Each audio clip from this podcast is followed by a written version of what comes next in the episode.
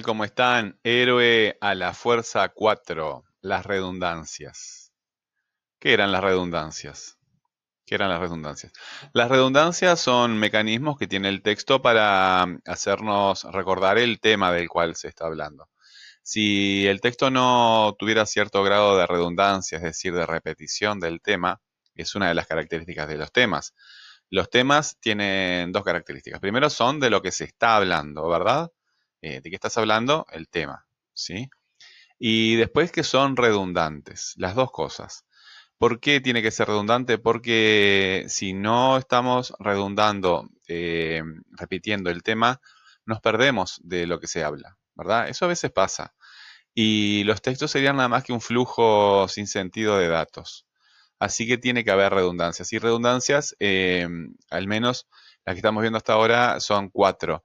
La más obvia es este, obvia, es la repetición de la misma palabra, después la sustitución por un sinónimo, ¿verdad? Que le da variedad al texto.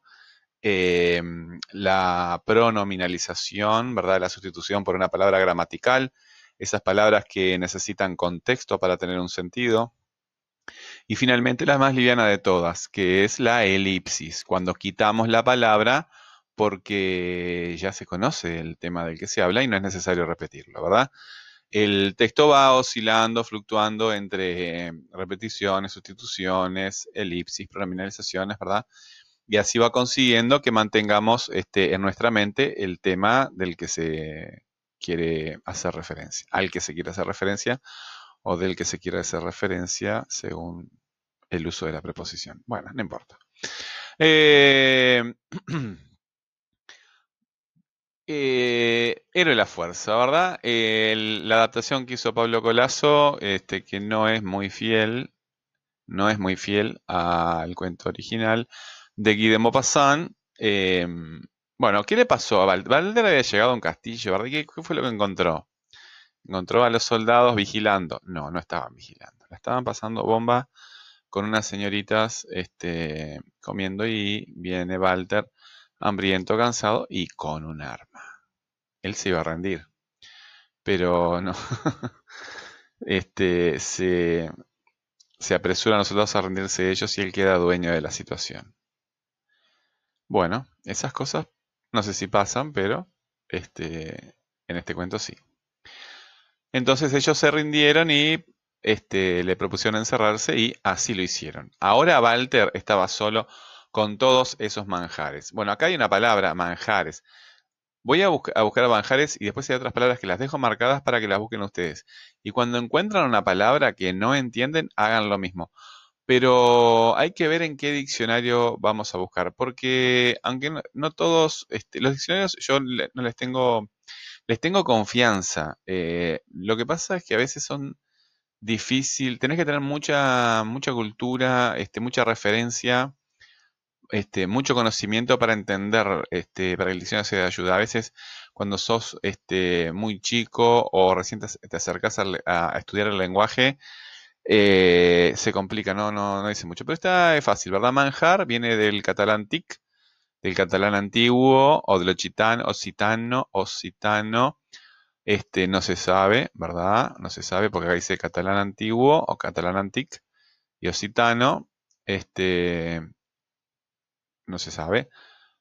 Man, man, man, ya, este, ¿qué quiere decir comer?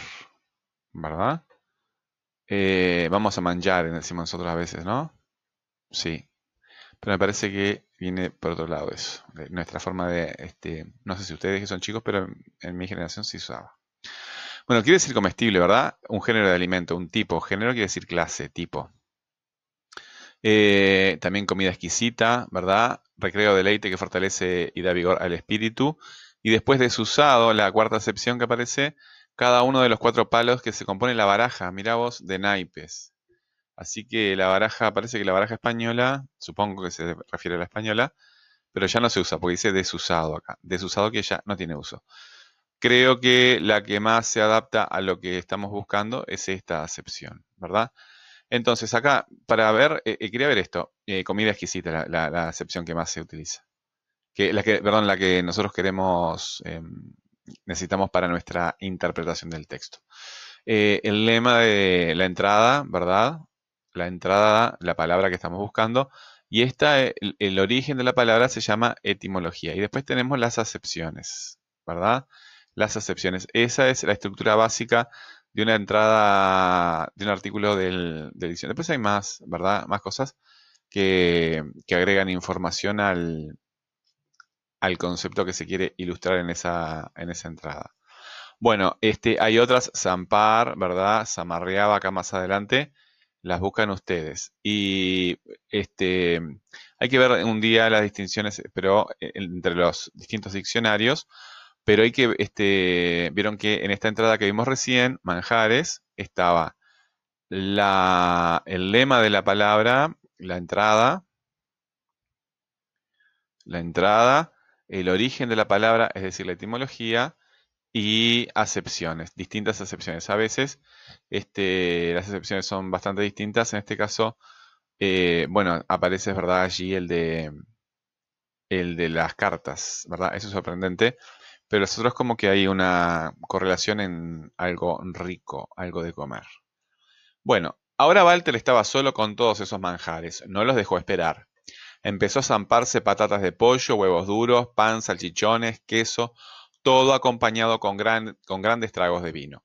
Cuando no pudo más, se acostó en un banco y se quedó dormido de inmediato.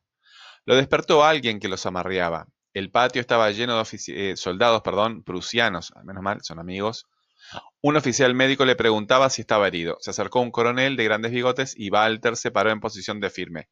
¡Identifíquese, soldado! Soldado Bartel Snaff, del quinto regimiento, segundo batallón de fusileros, mi coronel. ¿Dónde están sus, compañeros? Bueno, él no tartamudeó, ¿verdad? Lo dijo como un oficial de hablar. ¿Dónde están sus compañeros? Yo le explicaré todo, mi coronel, es que, bueno, este, estoy solo, vio, pero yo como que, en fin, quise, verá, nosotros íbamos, este, cállese, Snaf, está todo claro, es usted un héroe. Ha tomado sin ayuda el castillo, puso al enemigo en fuga, capturó a estos prisioneros.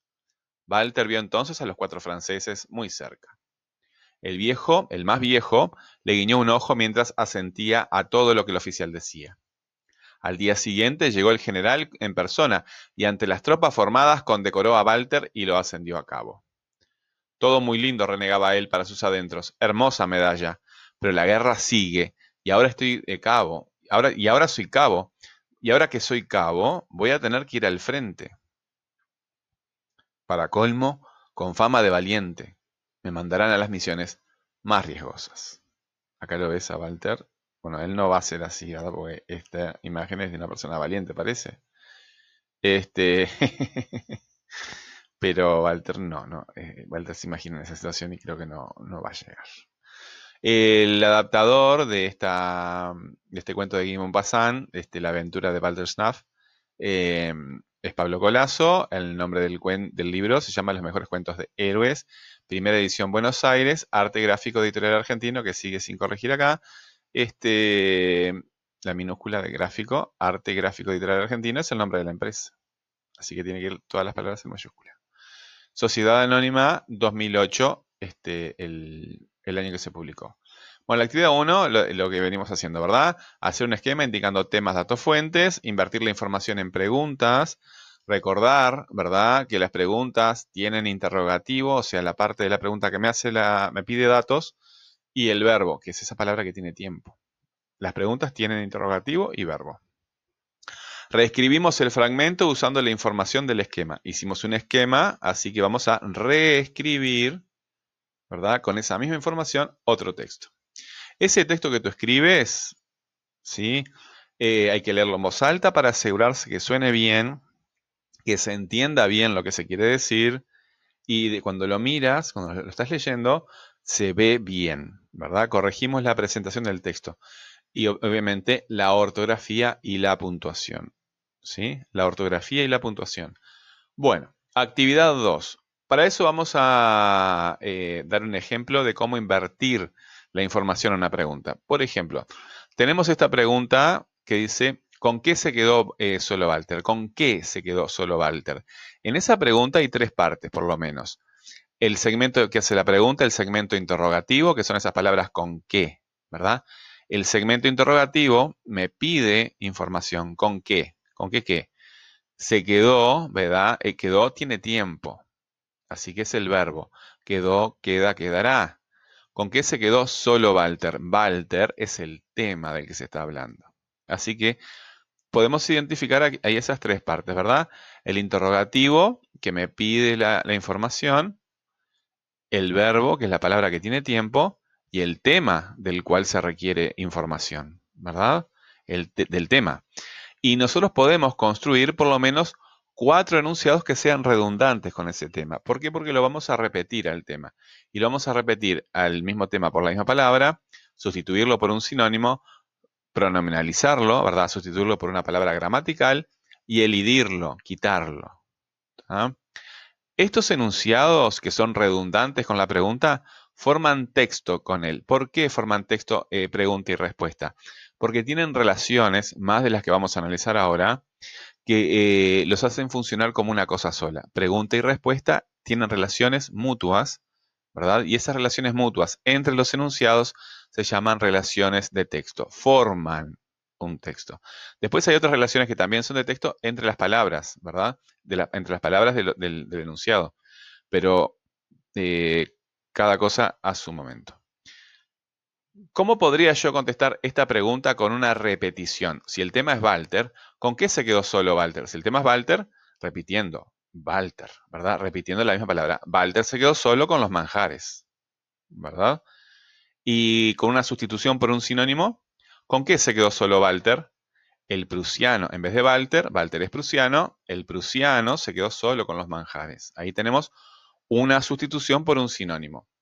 Y pronominalización, ¿con qué se quedó solo Walter? Él se quedó solo con los manjares.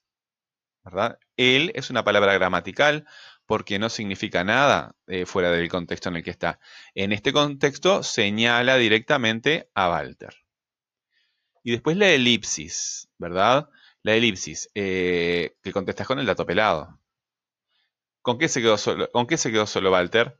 Con los manjares, ¿verdad? O podríamos elegir el tema solamente porque se repite también el verbo, ¿verdad? Eh, se quedó con los manjares y elegimos solamente el tema pero se quedó solo con los manjares o con los manjares, hay elipsis porque quitamos palabras, quitamos información que ya quitamos el tema. Bueno, estos son ejemplos, los revisamos acá en Blogger este, o los revisamos este, eh, o vemos el video de vuelta o el audio de vuelta, para, pero ver ayuda bastante porque aclara muchísimo las cosas. Y como ustedes saben, este, hagan preguntas, ¿verdad? Hagan preguntas. Eh, a partir de, esta de, una pregunta, eh, esta le hice yo, tú hacete otra. A partir de una pregunta en la que inviertas información de texto, genera respuestas que sean redundantes, es decir, que utilizas repetición, sustitución, pronominalización y elipsis para que las respuestas que tú escribes eh, formen texto con la pregunta que tú misma has, este, mismo misma has este, construido. Aprende consejos. Aprende a colaborar, con otros y a solicitar ayuda. ¿sí?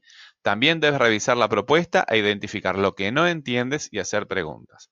Preguntar y colaborar es clave aquí. ¿sí? Léanse los consejos que yo siempre les pongo por acá porque eh, así estamos todos en, la misma sintonía y nos entendemos. Yo no lo voy a leer para no alargar el, texto, pero ustedes lo tienen todo siempre en Blogger y en, este, y en todas las eh, plataformas en las que estamos trabajando. Les mando un saludo, que pasen bien, nos vemos en el Cualquier consulta, ustedes saben, perfil de CREA, este, correo, etcétera. Nos vemos, que pasen bien. Chau, chau.